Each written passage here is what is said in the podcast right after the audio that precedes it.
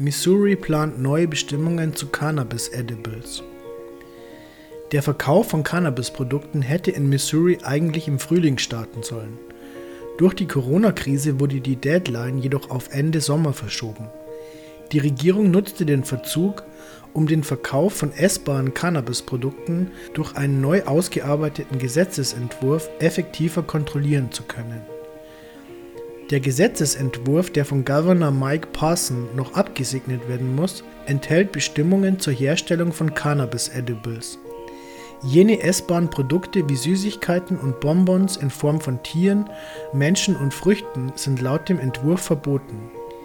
Die Gesetzgeber Missouris und der USA sind überzeugt, dass eine solche kindliche Darstellungsform vor allem Kinder und Jugendliche zum Konsum der Produkte verleitet.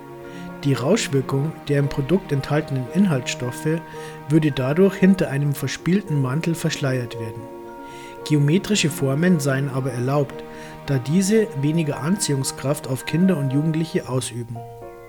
Jene Hersteller von hochdosierten Produkten, die pro Packung mehr als 10 mg THC enthalten, müssen den Käufer zukünftig mit einem speziellen Etikett Universal Marijuana Packaging Symbol darauf aufmerksam machen